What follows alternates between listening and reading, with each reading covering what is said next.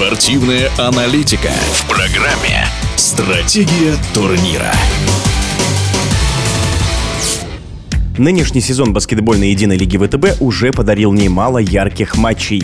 И уверенное лидерство ЦСКА скорее неожиданность, чем закономерность. А игра Локомотива Кубани с Униксом, где краснодарцы смогли победить, проигрывая больше 20 очков, ярко иллюстрирует изменившуюся ситуацию в турнире. Комментарий баскетбольного обозревателя Никиты Загдая.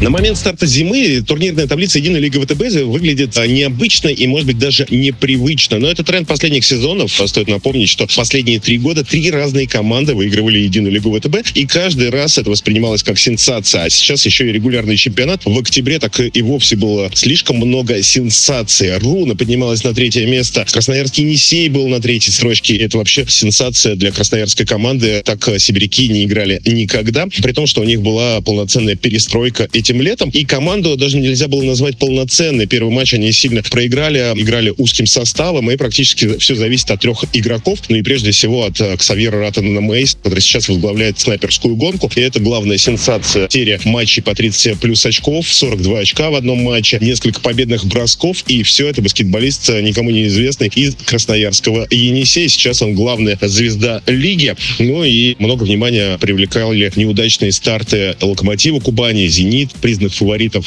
да, и московская МБА, удивившая в прошлом сезоне, не оправдала надежд на старте чемпионата этого. Ну и, конечно же, не стоит забывать про двух дебютантов. Уралмаш в первом же матче обыграл «Зенит», и екатеринбургскую команду даже стали называть Робином Гудом русского баскетбола. Отбирать победы у богатых и отдавать их бедным. Ну и сейчас в середине таблицы для дебютантов уже неплохой результат. Руна, одна из главных сенсаций чемпионата, даже на фоне э, успеха ЦСКА. Армейская команда осталась без своих своих звезд. Никола Милутинов шикарно играет сейчас в Евролиге. Алексей Швед дебютировал в чемпионате Китая и уже стал едва ли не главной звездой Поднебесной. Много внимания к себе привлекает, а ЦСКА, оставшись без звезд, при этом показывает невероятно стабильный баскетбол и возглавляет турнирную таблицу. Лишь одно поражение от Локомотива Кубани, ремейк полуфинала, где железнодорожники вышли в финал и смогли ставить армейцев без финала впервые за 20 лет. И, конечно же, это большая сенсация, то, что ЦСКА сейчас возглавляет турнирную таблицу. И даже по ходу матча Локомотив Кубань уступает Казанскому Униксу 22 очка. И, казалось бы, казанцы уже оформляют себе победу. Но нет, железнодорожники перестроились, вернулись в игру и смогли обыграть действующего чемпиона. Даже в отдельном взятом матче случаются отдельные сенсации.